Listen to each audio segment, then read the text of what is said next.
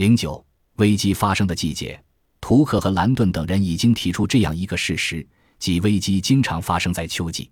显而易见，无论农业或制造业，生产都在秋季达到高潮，或者说获得收获。一部分原因是暖季白天时间长，天气更适宜工作；另一部分原因是人们要为满足冬季对服装、燃料等的大量需求做好准备，而收割田地也需要大量金钱。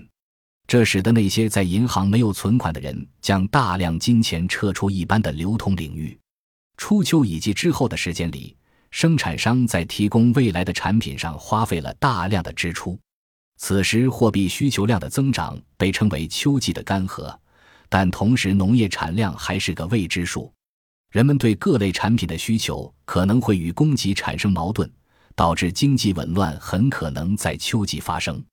一八四五年至一八九四年的整整五十年间，在其中的十四年间，英格兰银行的储备金会在六月份达到峰值，而十三年间在十月份跌到低谷。高峰和低谷分别发生在这两个月的频率大大高于其他月份。一八五七年十二月，兰顿先生在曼彻斯特统计学会上发表的一篇论文中，用图表列举了货币在连续几年里的波动情况。他解释道：“分析该图表，首先要注意的就是季节性的波动。该图表反映了从每个季度的第二个星期到下个季度的第一个星期，大众对银行的需求量几乎没有变化。其他紊乱中，这种波动可能反映在第三季度和第四季度的经营，而且每年第二季度的经济活动会几近停滞，第三季度银行贷款需求会迅速增长。”波动的积聚最终会在第三季度爆发，这似乎也是周期性风暴爆发的最佳时刻。到那时，商业困境在该国家就变成了危机。由纽约商业金融纪事报提供，金融委员会1898年报告公布的一些数据中，一月和七月美国铁路债券及股票的利息支付分红情况引起了人们的关注。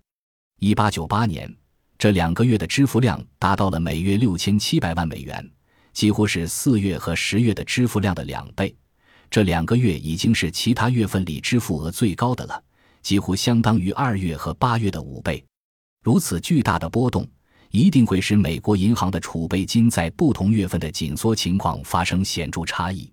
另一方面，我们应该说，危机的常见标志都是轰动一时的倒闭事件或其他突发性事件。他们会普遍引起人们的关注，并使人对现状进行更加谨慎的调查。企业倒闭并不符合任何常规，也不会在任何特殊的季节发生，